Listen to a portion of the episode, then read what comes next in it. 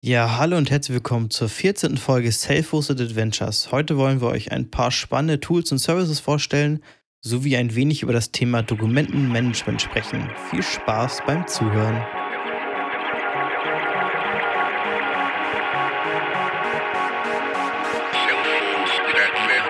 Ja, in letzter Zeit, in den letzten zwei Wochen ist nicht so viel passiert bei uns beiden, glaube ich. Jo, kann man so sagen. äh, einerseits ist es natürlich immer schön, wenn das, ähm, wenn man ein bisschen Ruhe hat von Homelab, aber man möchte natürlich auch immer was zeigen und auch Neues entdecken. Und ähm, ich habe mich jetzt auf relativ viele Themen gestürzt, aber nie so wirklich in die Tiefe gegangen. Ein Thema, das bei uns beiden, glaube ich, sehr präsent ist, sind äh, Dokumente auch. Ähm, ja. Ja, ich habe Nico nicht vorgewarnt. Ich habe mir einfach jetzt, jetzt ans kalte Wasser geschmissen. Ja, eben äh. sprechen wir noch über die Themen, ganz andere Themen und plötzlich Dokumente. Oh, ah, ja, ja, stimmt. Da gibt es ja auch Lösungen, ja.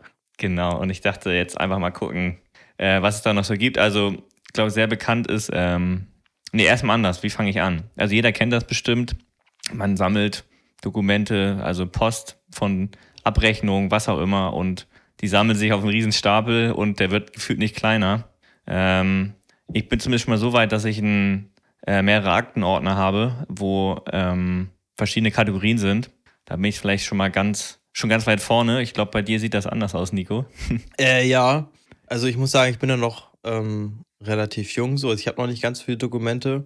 Früher hat meine Mutti mir immer schön geholfen dabei. Und daher habe ich noch die wichtigsten alle so da drinne. Der Rest stapelt sich jetzt einfach. Ähm, und ja, das Gute ist, Gehaltsnachweise bekomme ich jetzt immer digital. Die speichere ich mir direkt in meinen Nextcloud ab. Aber der Rest, der, der liegt halt da, ne? Und da kommen dann jeden Monat so ein, zwei Briefe dazu. Das ist so ein bisschen, wie man immer bei seinen Steam-Games sagt, so ein Pile of Shame, so, ja. den man ein bisschen ignoriert. Und jedes Mal, wenn man hingeht, denkt man sich so, ja, eigentlich müsstest du man was machen. Ja, definitiv. Also bei mir ist es auch, ich krieg, ja, das ist voll bescheuert, ich krieg meine Gehaltsnachweise auch aus dem SAP bei uns als digitaler Form, aber auch nochmal in, po äh, in Postform. Willkommen äh, im Jahr 2021. Ja, also keine Ahnung, was da los ist. also, ähm, ja, keine Ahnung, ist schrecklich. Auf jeden Fall genau dasselbe bei mir. Äh, bei mir sieht es jetzt, glaube ich, seit boah, drei Monaten nicht mehr wirklich wegsortiert und das ist doch schon ein kleiner Stapel geworden. Und ich hatte dann mal angefangen, bis vor drei Monaten alles mal einzuscannen, aber nicht nur so ganz grob zu sortieren, also zum Beispiel Krankenkasse etc. Und bloß, ich kam halt noch nicht dazu, das irgendwie alles auseinander zu dröseln. Und jetzt ist natürlich die große Frage, ja, was ist jetzt? Mache ich jetzt eine Ordnerstruktur mit verschiedenen ähm, Kategorien, zum Beispiel, wie gesagt, Krankenkasse, Abrechnung, Arbeit etc. Oder suche ich jetzt eine Lösung, um das irgendwie doch besser aufzubreiten? Ich bin mir noch nicht ganz schlüssig, was es wird. Auf jeden Fall also, gibt es. Ich hatte ja. mir immer gedacht, ich habe es das noch nicht komplett durchgesetzt, aber ich hatte es dann auch mal angefangen, dass ich einfach sage, dass ich nur noch Ordner habe, die nach Monat und Jahr sortiert sind. Das heißt, ich habe irgendwie 1, 21, 2, 22 und äh, den Rest lasse ich einfach OCR erledigen, mit der Hoffnung, dass ich alles finde, wenn ich danach suche. Und äh, vielleicht auch auf dem, halt im OCR, in der OCR-Software nachher.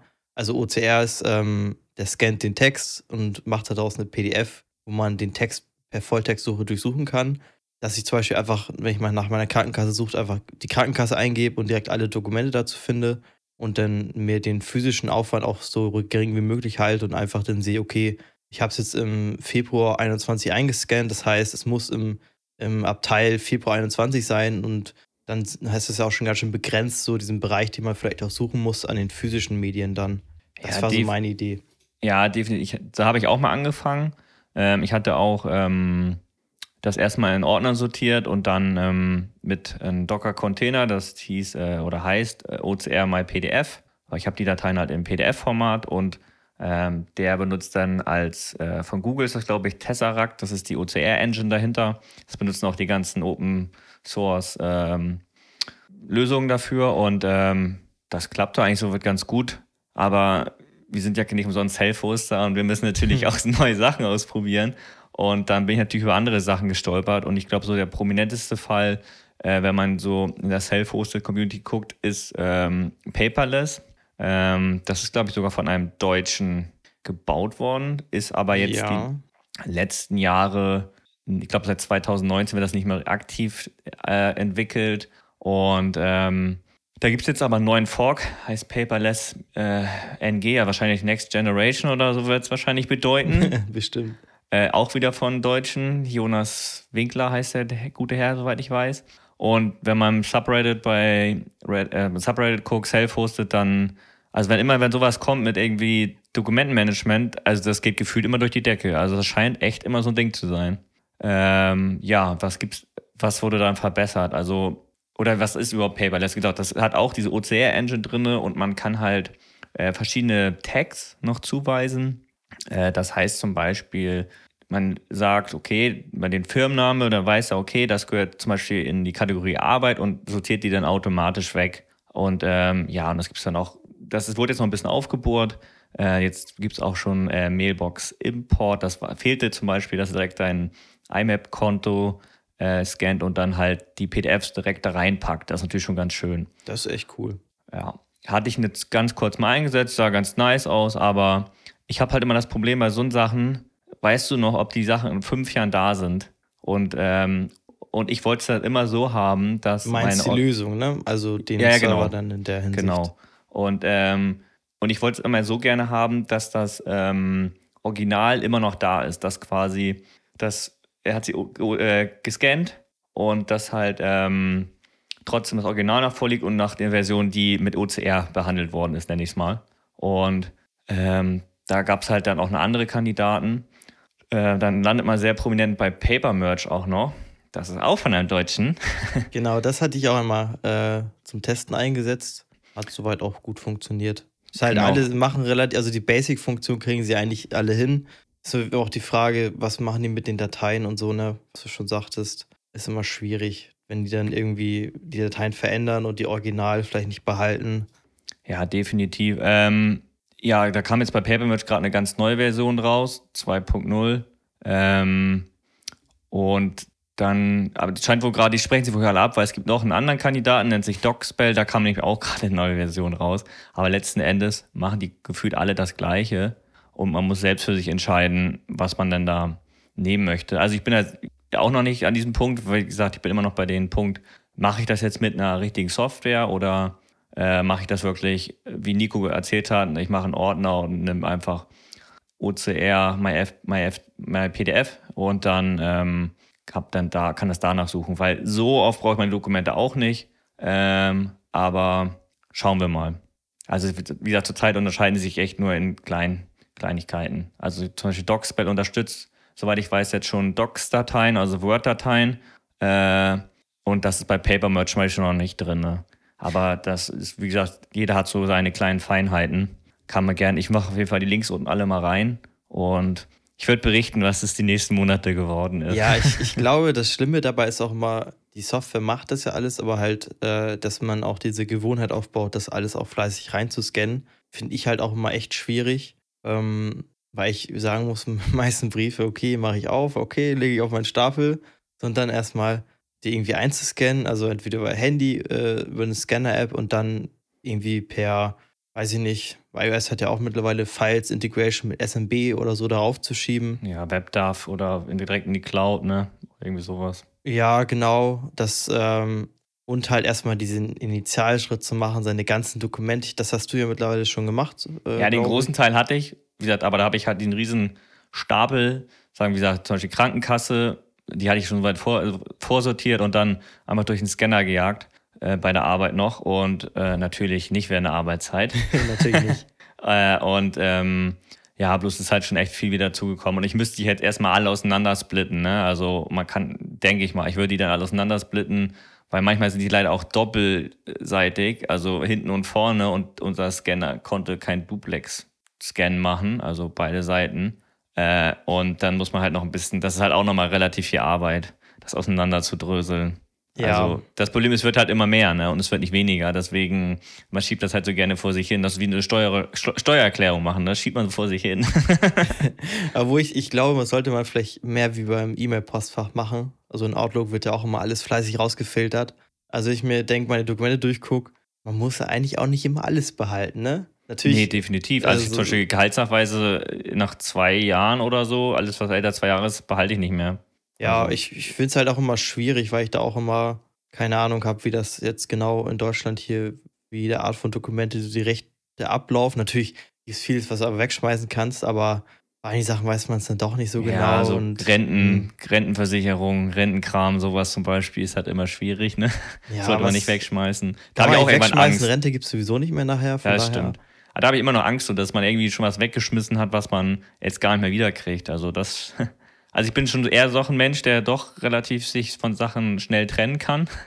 Aber ähm, ich hoffe, dass bei den Dokumenten nichts, nichts fehlt und dass man die dann halt weiterkriegt. Na gut, ich weiß natürlich auch nicht, ob man in 20 Jahren PDFs noch aufmachen kann oder ja, schauen wir mal, ne? Da weiß Wäre komisch, wenn man sie nicht aufmachen kann, ne? Ja, das stimmt, da weiß man halt aber nie, was passiert.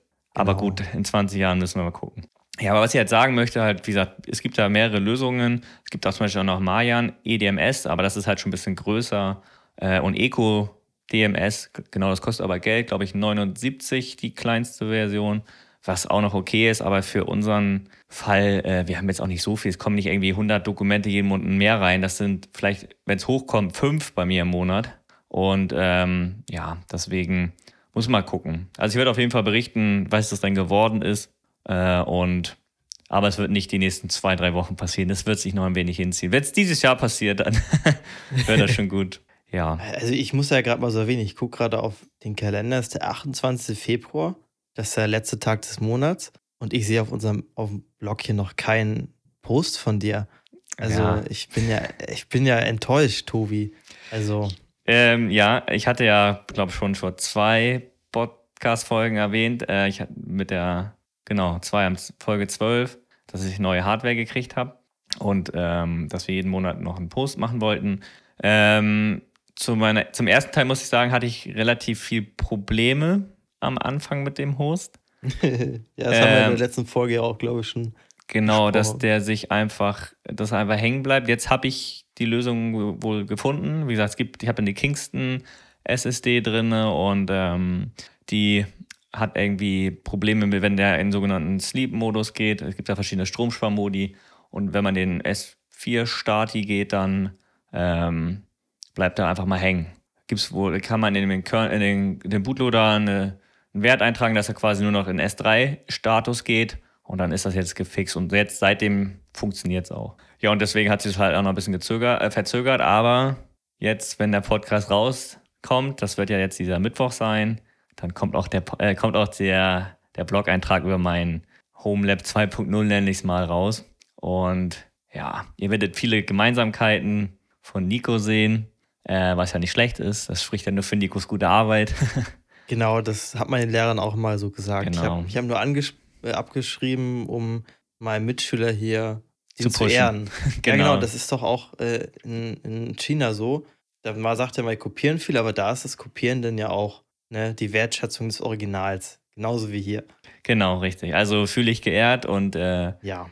könnt ihr euch drauf freuen. Also da erzähle ich euch ein bisschen was. Aber wie gesagt, äh, da sollte, ist dann draußen, wenn jetzt nicht irgendwie hier ein Flugzeug bei mir reinfliegt oder so, mhm. dann sollte der äh, zu lesen sein, wenn diese Folge draußen ist. Gut, dann würde ich sagen, jetzt erzählst du mal ein bisschen, damit wir diesen Wechsel haben, wie immer. genau, ähm, ja, eine ein cooles Tool oder eine kleine Lösung hatte ich äh, nochmal gefunden durch Zufall. Und zwar ist das, äh, also ich sehe es als Alternative zu Guacamole. Also erstmal, Guacamole ist, ähm, ja, wie nennt man das? Also es ist im Endeffekt, ist es eine Web-Oberfläche, wo du raufgehen kannst und meldest dich an. Da sind dann SSH-Keys hinterlegt und Daten. Und dann kannst du dich von da raus auf, sag ich mal, auf äh, VMs schalten, auf Container schalten, über die Shell, über RDP und was weiß ich alles. Ja, VNC, RDP und SSH. Genau, und äh, das ist eigentlich eine coole Lösung. Die hatte ich jetzt immer im Einsatz, weil ein Kollege bei mir auch einen, einen Game-Server hatte, damit er dann da über SSH rauf kann. Also das heißt, ich habe diesen RDP-Teil auch gar nicht richtig genutzt. Und ich war, ist eine gute Lösung so, aber ist halt irgendwie für das halt, wenn du da viel machen musst, ist es nicht ganz so geil, weil du äh, kannst nicht richtig äh, reinkopieren zum Beispiel, sondern du musst über so einen Mittelweg gehen. Das heißt, kopierst zum Beispiel was von Stack Overflow, wieder einen ganz tollen Befehl, musst du erstmal reingehen in dieses Guacamole, musst du erstmal da eine Zwischenablage und dann von dieser Guacamole-Zwischenlageablage wieder in, damit du es dann in der VM pasten kannst. Das nervt natürlich. und äh, ist halt nicht so geil. Und da bin ich jetzt auf das Tool SSH-Portal gestoßen oder SSH-Portal. Das ist so eine SSH-Bastion oder man kann sich auch, also halt wie eine, wie eine Jump-VM nenne ich es mal, äh, von der aus du dann äh, auf die einzelnen Hosts in deinem System zum Beispiel zugreifen kannst. Das heißt, äh, dass ich jetzt zum Beispiel möchte ich jetzt meine ganzen SSH-Hosts von außen erreichbar haben, aber ich möchte jetzt nicht für jeden Ports freigeben und sicherheitstechnisch ist es ja auch nicht die, das Optimale. Und da kommt dann so ein SSH-Portal oder allgemein so ein SSH-Bastion ins Spiel, äh, dass du dich auf diese SSH-Bastion verbindest. Die ist dann auch äh, gesicherter, also da kümmern sich Leute darum, dass es sicherer ist. Und da sind dann zum Beispiel die ganzen Daten für die anderen Hosts gespeichert, dass man von dem aus dann weiterspringen kann. Da habe ich kurz eine Frage. Äh, mhm. Äh, musst, musst du denn da, geht das dann normal über den SSH-Port, den du offen hast, oder geht das dann über einen anderen Port? Ähm, da ist jetzt, glaube ich, standardmäßig Port 222 eingetragen. Okay. Also du kannst einfach per SSH drauf verbinden. Okay. Also müsstest du in deinem Router schon den Port öffnen und dann geht das. Genau, den Port müsstest du auf jeden Fall noch öffnen. Und äh, was das dann zum Vorteil hat, zum Beispiel, ist, dass du die User von den Hosts abkoppeln kannst. Das heißt, wenn ich jetzt auf eine VM auf zugreifen möchte, brauche ich nicht mehr den, den SSH-Key für die VM, sondern ich brauche nur den SSH-Key von meinem User zu der SSH-Bastion. Ähm, und von darauf greife ich den ja weiter zu und so, dass die Keys dann darin liegen. Und dadurch hat man da auch die Option, sowas die Access Control Lists in dieser Bastion zu machen, wenn man wirklich mehrere User hätte. Das ist natürlich jetzt so, das kann man alles machen, muss man aber nicht. Ähm, was da nämlich ganz äh, cool ist, das heißt, ich könnte jetzt, wenn mein Kollege wieder auf den Server rauf möchte, äh, kann ich ihm, man kann die Leute nämlich über das SSH-Portal sehr cool einladen. Man sagt einfach Create User sozusagen und dann bekommt man einen Befehl, äh, das ist, glaube ich, SSH, dann halt die Infos zu dem Host, slash i und dann so ein Invite-Code. Okay. Das heißt, den, ich würde dir zum Beispiel einen Invite-Code geben, du meldest dich bei SSH an und dann bei der ersten Anmeldung über diesen Code kannst du deinen eigenen SSH-Key darin hinterlegen, also deinen Public-Key und mhm. kannst dich darüber zukünftig authentifizieren. Ah, und das ich, echt ganz gut. Ja, genau. Und ich kann dann äh, in der SSH-Portal kann ich dann nämlich festlegen, okay, worauf darfst du eigentlich zugreifen? Und ich muss dir dafür zum Beispiel auch nicht äh, den SSH-Key von dem eigentlichen Host, wo du darauf zugreifen sollst, dann geben.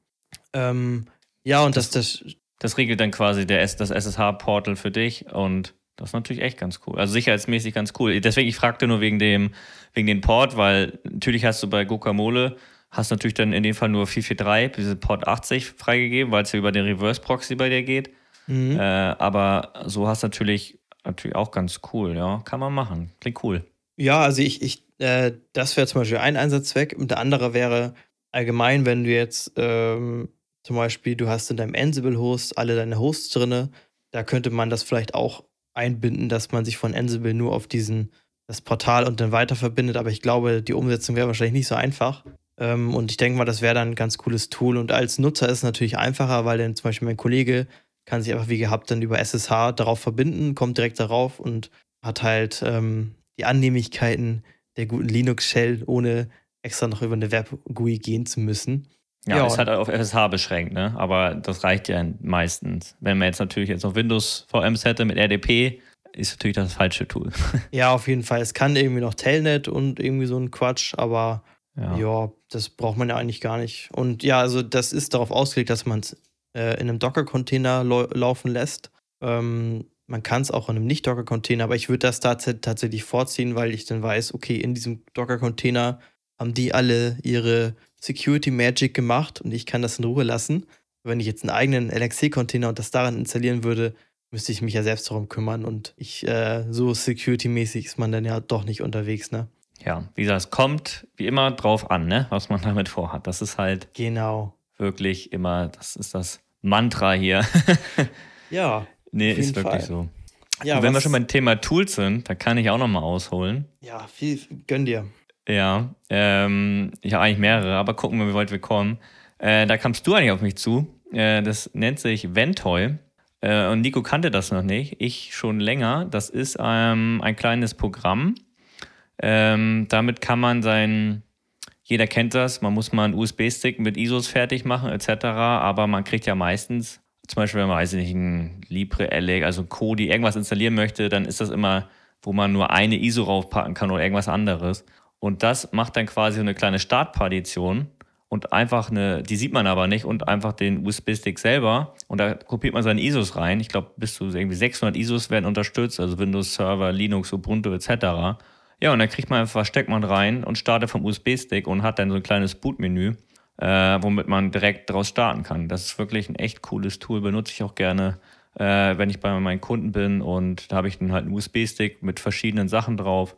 Und man ja doch, Windows Server braucht man verschiedene Versionen oder halt, wenn es mal irgendwie Backup-Software und sowas. Oder ja, Ubuntu eher weniger, aber, aber er wird halt auch gehen. Also es gibt halt eine riesenlange Liste, was unterstützt wird und da hat man quasi wirklich so ein All-in-One USB-Stick. Und das ist echt cool. Also kann ich nur empfehlen. Aber wenn du was zu ergänzen hast, Nico, gerne. Ja, ja, ja. Ähm, nee, was ich ganz cool fand, ich muss sagen, ich habe das halt bei Technotim gesehen, auch einen sehr coolen Homelab-YouTuber. Kann ich Definitiv. sehr empfehlen. Ja. Ähm, und was ich ganz interessant fand, weil ich kannte die so eine ähnliche Lösung schon, die hatte mal ein Arbeitskollege mir gezeigt, aber die war halt relativ aufwendig. Ne? Jedes Mal musst du irgendwie Packages anpassen oder irgendwie sowas in der Art. Und bei Ventor ist es ja so, wenn ich es richtig verstanden habe, gehst du einfach hin und kopierst deine ISO rein und fertig. Genau, so ist es auch. Das ist halt übelst geil. Das heißt, wenn du irgendwas hinzupacken möchtest oder dein USB-Stick voll ist, nimmst du einfach eine andere ISO raus, packst eine neue rein, ohne dass du jetzt irgendwie das Image neu erstellen musst mit den fest hart gecodeten Images oder sowas da drin. Ja, du hast ja, wie, sehr cool. weiß ich nicht, irgendwelche Rufus oder Etcher oder sowas. Das ist ja dann wirklich nur, weil da irgendwie noch ein Bootloader drin ist, zugeschnitten. Du kannst ihn nur für diese Sache benutzen. Und das hast du also nicht, ne? Du brauchst einfach wirklich nur das ISO. Ich glaube, Vim-Dateien gehen auch. Also sprich, wenn du von äh, Windows die Install-Dateien kannst du auch da reinpacken. Ich glaube, also Vim auf jeden Fall, ISO. Ich weiß nicht, ob da noch mehr drin ist. Das sind die die beiden, die mir gerade einfallen. Aber wirklich, das ist echt ein cooles Tool. Ist auch nicht groß und dafür sollte man natürlich irgendwie noch einen separaten USB-Stick haben, wo man sagt, okay, das ist wirklich mein, da sind alle meine Sachen drauf, weil sonst ist man natürlich immer neu ge am Generieren. Aber nee, ist wirklich ein echt cooles Tool. Auf jeden Fall. Gut, dann hätte ich noch mal ein kleines. Ähm, wie gesagt, diese Woche ist Tool-Alarm. Feierst du die Tools raus wie sonst was? Natürlich. Ja, viele äh, Benutzer äh, oder Zuhörer benutzt wahrscheinlich auch Home Assistant bei sich und ich weiß gar nicht, ob ich schon mal darüber gesprochen habe. Äh, man kann ja direkt in Home Assistant äh, Snapshots anlegen, sprich seine Konfiguration ablegen. Und da gibt es ein nettes Tool, das ähm, speichert die Snapshots automatisch bei Google Drive. Ja, ich weiß, ist nicht self-hosted. Und wird das nicht bald auch nicht mehr unlimitiert sein? Ja, aber die, ähm, das stimmt im Juni, aber ich kann jetzt mal, ich weiß nicht, ich glaube, die Snapshots bei, Snapshots bei mir sind gerade, keine Ahnung, 20 MB groß. Also, das ist, ich weiß nicht, wie das aussieht, wenn die, äh, wenn die Home Assistant Installationen bei einem größer sind, aber das hält sich sehr im Rahmen. Ähm, aber jetzt mach mir das Tool hier nicht gleich wieder madig, Nico. Ich, also, ich will ja nur vermeiden, dass du hier ein Nein, sehr altes äh, Zeugs vorstellst, ne? Nee, nee. Ähm, und wie gesagt, man kann direkt, man hat eine kleine, ähm, eine kleine GUI, wo man einstellen kann, wie viele Snapshots man vorhalten möchte, ob man es verschlüsseln möchte, was ich definitiv empfehlen würde, wenn man es natürlich in eine Public Cloud reinschiebt. Äh, und ja, also viel mehr gibt es eigentlich nicht zu erzählen. Also stellt noch ein, wie, äh, wie oft man das machen möchte, wie gesagt, täglich, wie viel Uhr und dann kann man direkt loslegen. Und funktioniert tadellos. Ich habe selber schon Sachen insta äh, installiert äh, Restore davon auch sogar. Also klar, ne? Backup ist immer eine gute Sache, aber ein Restore sollte man auch testen. Also wenn man eine neue Installation hat, einfach entweder man holt sich die, die Datei direkt aus einem Google Drive händisch raus oder man installiert halt wieder das Repo mit diesem Google Drive Home Assistant Backup und ähm, und dann gibt man seine Daten ein, dann findet er das und dann schießt das auch wieder hoch. Also das ist super. Also kann man nur empfehlen. Und wie gesagt, Home Assistant benutzen ja relativ viele bei uns, denke ich. Äh, und wie gesagt, ich würde die Link, Link, den Link unten in die Beschreibung packen und vielleicht ist das ja interessant für manche Leute. Ja, ich denke, äh, Home Assistant wird auch die Einstiegsdroge fürs Home Lab für viele gewesen sein. Ähm, wenn es nicht ja. Nextcloud ist, das auch ein ja. gutes Thema ist, ne? Ja, das ist ja ein toller Übergang hier, Tobi. Ja, ja. Genau, jetzt kam nämlich äh, Nextcloud 21 raus und äh, sie haben wieder viel versprochen. Ähm, ich mag Nextcloud zwar, aber die, die reden immer relativ viel so, auch über ihre Lösungen, was das alles für ein geiler Scheiß ist. Wo man ein bisschen immer das mit einem Grain of Salt taken sollte. Ähm, mit zehnfacher Verschwind Geschwindigkeitsverbesserung, aber halt bei großen Umgebungen. Und allgemein soll es ein bisschen fixer geworden sein.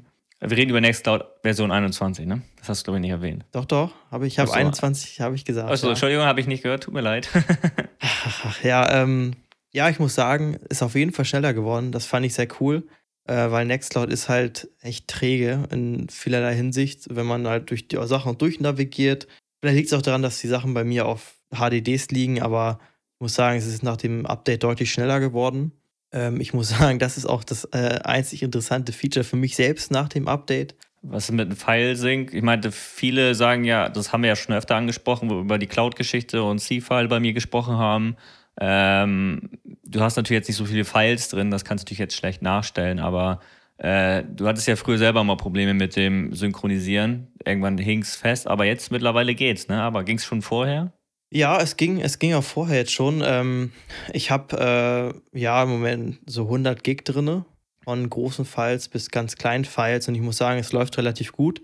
Er sagt zwar immer wieder, äh, File locked, aber wenn du dann irgendwie wartest, den Client neu startest, dann läuft es irgendwann auch wieder.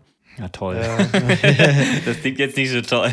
ja, es ist halt, ja, es ist halt, also viele sagen ja, es, es ist wegen WebDAV, weil das halt irgendwie zu alt ist mittlerweile. Dass Ach so, genau, du nutzt es ja, du meinst, äh, du hast ja eine Windows-Freigabe direkt wahrscheinlich. Nee, ne? nee, das meine ich gar nicht, aber dieser Client basiert anscheinend so, auf WebDAV ja, ja. und das soll nicht so geil sein. Ähm, aber sonst, ich habe dass die 100 Gig alle auf mein Notebook gemirrored, sag ich mal, oder synchronisiert, funktioniert auch. Wo ich manchmal das Problem habe, bei mir liegen da die Dateien ja auf dem NFS-Share und mhm. ähm, wenn der mal startet, die Nextcloud, der NFS-Share nicht da ist, dann sagt der Nextcloud zwar schlauerweise, nee, irgendein Error, Internal Server Error, mach mal heile. Aber wenn ich das heile mache und dann mein Notebook starte, dann will er irgendwie äh, wieder Eile 100 Gig einmal durchscannen und gucken, ob alles da ist und dies und mhm. das und das dauert immer ewig. Ähm, das, die haben jetzt irgendwie so ein High-Performance äh, Backend, ja, Backend. aber das muss, ist aber nicht standardmäßig ja, an. Genau, das, das, das aktiviert werden. Das ne? nicht standardmäßig an, das soll auch, ich gelesen habe, auch vor, also bei größeren Installationen mehr Sinn machen. Bringt auch ein paar andere Features, zum Beispiel Desktop Notifications für ähm, Nachrichten und so, die du in Nextcloud empfängst. Finde ich eine ganz nette Idee, wenn man denn sowas mhm. wie Talk benutzt. Ähm, ja. ja, aber sonst muss ich sagen, bin ich mit Nextcloud echt zufrieden. Also das Update hat auch äh, gut geklappt. Und nochmal ein Pro-Tipp, was ich, also normal macht Nextcloud ist ja so, dass sie das Update delayen für alle oder das halt nach und nach. Äh, ähm, also in Wellen. In Wellen, ja. Man kann es forcen, indem man erstmal auf die Beta-Version geht dann aus der Beta-Version rausgeht und dann zeigt er die 21 an. Wenn man äh, deren Server nicht mag und die gerne überlastet, kann man es gerne machen. Habe ich auch gemacht, hat auch geklappt. ja, da muss ich noch mal kurz eingreifen, weil ich glaube, ich habe Nico auf jeden Fall gedrängt. So, er erzählte mir, ein neues Update ist draußen. Ich sage, und schon installiert? Nee. Und dann zwei Stunden später, ich habe es installiert. Ja, das war ganz lustig. Ich merkte ja, wir benutzen ja zum Beispiel Nextcloud bei ihm, um die Podcast-Dateien ähm, auszutauschen. Also ich schicke ihm immer meine, mein Soundfile und dann schneidet der Nico das ja immer schön zurecht. Und ähm, na gut, ich kann jetzt nicht so viel mitreden. Ich kenne nur den. Fehler, dass sein NFS da nicht immer richtig hochkam. Aber ich glaube, das hast du ja dann gefixt, oder? Ja, also wenn man einen Workaround als fix bezeichnet, dann auf jeden Fall. Ja, das war nämlich das Problem. Das äh, hatte jetzt nichts mit der Nextcloud zu tun, sondern mit meinem Open Media Vault. Ach so. Da hatte ich nämlich den NFS-Export äh, da gibt man ja den Client an, wer darauf zugreifen kann. Und da mhm. habe ich den DNS-Namen angegeben. Aber nach jedem Neustart refused einfach die Connection von dem. Und ich, keine Ahnung, ich habe ewige Sachen getestet und alles, habe jetzt im Endeffekt die IP wieder eingetragen statt dem DNS-Namen. Es geht jetzt auch durchgängig, aber es ist natürlich ärgerlich. Das kenne ähm, ich. Ja. Bei mir, mir ist mit Zabex. Ich habe mehrere auf einmal ging mein Ansible-Host, wollte er nicht mehr mit NFS, äh, mit DNS verbinden. Auf IP umgestellt, funktionierte und ich habe keine Updates, kam nichts. Das habe ich ja mehr bei zwei, drei Maschinen. Ich weiß nicht warum. Das ist geändert. immer schön. ja, aber gut, man muss auch zu uns dazu sagen, wir haben natürlich auch nicht so viel, ähm, so viele Sachen, so viele 50 Hosts hier, da, ist, da kann man auch mal auf, auf IP umschwenken und ist das immer noch ein Homelab und äh, man kann dann ähm, dann geht das schon mal. Ne? Ist natürlich jetzt immer das Geilste, man hat natürlich so gewisse Ansprüche, aber ich glaube, das ist schon, schon okay.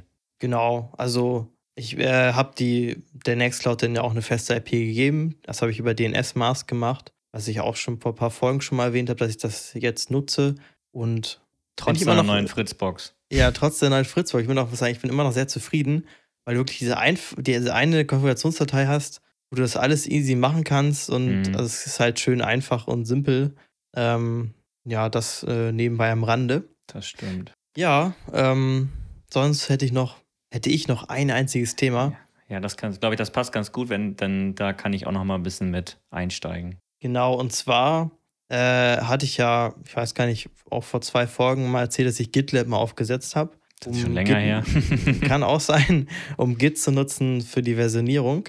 Äh, und ja, ich muss sagen, ich GitLab hat funktioniert, aber es ist halt riesig, ne? Also, wenn du da irgendwelche Konfigurationsänderungen am Server machst, dauert es ewig, bis er die, die übernimmt. Der braucht Unmengen an RAM, ist lahm, wenn du da irgendwas machst. Der ist natürlich auch funktionsreich, aber das war eigentlich zu viel des Guten, sage ich mal so.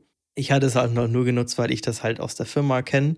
Ähm, und dann habe ich jetzt einmal auf GT umgeschwenkt. GT, GT, keine Ahnung. GT, ich weiß, GTA, GTA. Ich habe keine, keine Ahnung. Gitti, wir nennen es jetzt Gitti, okay? Gitti, genau, Gitti, die äh, gute Gitti. Genau, da bin ich jetzt umgestiegen. Auch wieder wie letzte Folge CheckMK. Ich bin immer ein Freund davon, wenn man einfach eine doofe Dep-Datei installieren kann. Oh ja, definitiv. Gleich im richtigen Folder, keine irgendwelche Moving-Befehle etc. Das ist schon super, ja. Genau, und ich äh, bei dir. ja, das habe ich aufgesetzt und es läuft problemlos. Das ist auch das Geile. Bei äh, hm. GitLab war das nämlich auch wieder, da musst du Post, Postfix nutzen. Das oh. ist ja oh. auch mein ernst. Der, der Lieblingsfreund. Ja, mein Dein Endgegner. mein Endgegner ist. Und bei Git kannst du einfach schön ähm, SMTP nutzen. Du kannst es relativ einfach bei Ansible aufsetzen. Die Konfigurationsdatei ist auch relativ einfach aufgebaut. Das stimmt. Das ist wirklich eine komische Conf-Datei, wo man alles drin hat. Da ist nichts Großes. Ich weiß auch nicht, wie groß es jetzt installiert ist, aber hat, hinterlässt keinen großen Fußabdruck. Genau, man kann es äh, mit entweder mit MariaDB, Postgres, keine Ahnung was. Aber ich habe einfach SQLite, weil ich da meine drei Repositories drin habe. Mhm. Ähm, und das ist halt schön schnell. Also die GUI reagiert extrem fix. Auch synken, pushen, pullen, alles ohne Probleme. Ja, und das ist eigentlich, äh, natürlich hat das wahrscheinlich nicht so eine Advanced Ops CI-Features und so einen ganzen Krams, den man sowieso nicht braucht oder zumindest den ich jetzt nicht brauche aktuell. Und ich muss sagen, erfüllt seinen Zweck sehr gut. Kann ich Wir haben es ja auch beide auch nur intern, ne? also wir haben es jetzt nicht öffentlich stehen. Genau. Läuft das nicht. Und ähm, ich hatte ja bis, bis ich habe es mir auch natürlich aufgesetzt, ähm, weil ich hatte, ich hatte mal ein privates GitHub-Repo, aber nie damit wirklich gearbeitet, äh, weil ich wusste ungefähr, was es alles tut. Ich weiß, wofür GitHub da ist, aber was jetzt Git Pull und Add und Push und Commit und alles zu tun hatte, hatte ich mich erst damit ein bisschen auseinandergesetzt. Ich weiß, eigentlich ist das ganz schön arm. aber ähm, ich hätte, ich habe auch schon zu Nico gesagt, wir hätten das schon ganz am Anfang benutzen sollen, wo wir unsere ganzen Docker-Compose-Dateien ähm, bearbeitet haben, wo wir damit angefangen haben, aber weil das hätte uns wahrscheinlich viel Arbeit erspart, weil man doch öfter mal irgendwelche Änderungen gemacht hat und man weiß nicht mehr, wo das jetzt genau war. Aber ja, also ich hoffe definitiv, dass ich das jetzt auch mehr einsetze, auch weil ich jetzt auch noch immer noch weiter mein Kubernetes endlich mal anfangen muss. Ich hatte letztes Mal alles wieder den Haufen geworfen, weil ich irgendwie drei Wochen nicht dran gearbeitet hatte und, ähm, und dann wusste ich schon gar nicht mehr, was der Stand war. Und ähm, aber ich möchte da definitiv das benutzen, dass ich da auch alles hochpushe und so, dass ich ähm, die Änderung besser nachvollziehen kann. Und man halt, wie gesagt, die Visionierung ist schon ein gutes, gutes Ding da. Genau. Und, und ich bin echt zufrieden damit, läuft. Ist nicht schwierig einzusetzen. Man kann natürlich mit das noch mit Visual Studio Code einbinden. Das muss ich nochmal machen. Zurzeit machen wir es, glaube ich, beide händisch einfach Git Commit und dann hoch damit. Genau, also die, die Visual Studio Integration ist aber nur lokal, wenn du auf deinem auf deinem Rechner einen Ordner hast, den kannst du als Git initialisieren. Und natürlich könntest du dann das da bearbeiten, Git Push machen auf den Git-Server und dann wieder Git Pull auf deinen Server, auf den Docker zum Beispiel. Mhm. Aber du kannst äh, das nicht direkt, oder zumindest nicht, dass ich wüsste, mit dem Filesystem von dem Docker dann direkt verbinden, außer du machst irgendwelche SMB-Geschichten und sowas. Bin ich, glaube ich zumindest. Kann auch sein, dass ich falsch liege. Das weiß das ich. Da, da bin ich noch, äh, da habe ich noch gar keine Ahnung von. Habe ich mich gar nicht mit beschäftigt. Muss ich nochmal machen. Ähm, gerade nochmal hier liebe Grüße an den lieben Techie, ne? Ähm, der hat ja jetzt gerade noch, noch an seinen, äh, auf, aufregend hier seinen neuen Post über seinen Stand über seinen K3S-Cluster gelesen und dann dachte ich mir, ja, jetzt ist es Zeit, ich muss nachziehen. nee, nicht nachziehen, ist ja kein Wettrennen, aber ich dachte mir, ja, ist schon, ist schon cool und ähm, ich muss jetzt endlich weitermachen und dann, er macht das ja dann nochmal anders, er nimmt ja noch Flux, FluxD, das ist äh, eigentlich auch für Kubernetes, äh, wie nennt sich CI? Wie nennt sich das? Ähm, kontinuierliches äh, genau. Implementation, genau. Integration, genau. irgendwie sowas, keine Ahnung. Also weil sonst machen wir ja mit Cube, Cube Control Apply und dann pusht man seine ganzen Änderungen rein und so hat das über, hat das über ein GitHub-Repo gemacht. Wenn ich jetzt nicht völlig falsch liege, bitte verbessert mich. Und ähm, ist auf jeden Fall eine coole Sache. Und das habe ich auf jeden Fall definitiv auch vor, mal zu machen. Aber dafür muss der Rest erstmal soweit stimmen. Und wir können gespannt sein, was die nächsten Monate da noch kommt. Weil zurzeit ist immer noch das Problem, ja, einerseits ähm, ist der Faktor, ja, ist cool, muss ich mir angucken, aber dann wieder der Faktor, bringt mir das was, weil man ja doch relativ viel Zeit investiert, gerade wenn man da noch gar keine Ahnung von hat. Ähm, ja, muss man mal gucken. Aber ich habe, zurzeit ist der, habe ich schon wieder Bock und äh, möchte da auf jeden Fall weitermachen. Weil gerade wenn man. Sehr auf deine Fortschritte gespannt. Äh, ich in hoffe, zwei Wochen wirst du ja viel schaffen. das habe ich jetzt nicht gesagt. nee, nee, ich, ich muss ja warten, bis du fertig bist, damit du mir das alles erklären da kannst dann. Also. Du meinst, wie du, so gut du erklären kannst, wie du deine Nextcloud aufgesetzt hast und wenn die kaputt ist, nie wieder hinkriegst? genau, äh, genauso gut. Ich, doch, ich habe dir doch eine Config-File gegeben, die hat dir bestimmt viel weitergeholfen bei der Nextcloud. Mm, Hus, hus. Ja, ja. Nee, aber ähm, das wird auf jeden Fall, ich will jetzt hier keine Daten mehr nennen oder Enddaten, wann das soweit ist. Ähm, das ist, ich bin ja keinem was schuldig. ich möchte ja keine leeren Versprechungen machen, weil daher freuen sich Leute drauf und dann äh, ist es doch wieder nicht. Ähm, nee, aber seid gespannt, was da kommt. Und da würde ich sagen, haben wir es für heute mal wieder. Ja, ne, dann würde ich sagen, ne, schönen Mittwoch noch, wenn ihr das am Mittwoch hört und sonst schönen anderen Wochentag, den es so gibt und hört sich beim nächsten Mal. Alles klar, ciao.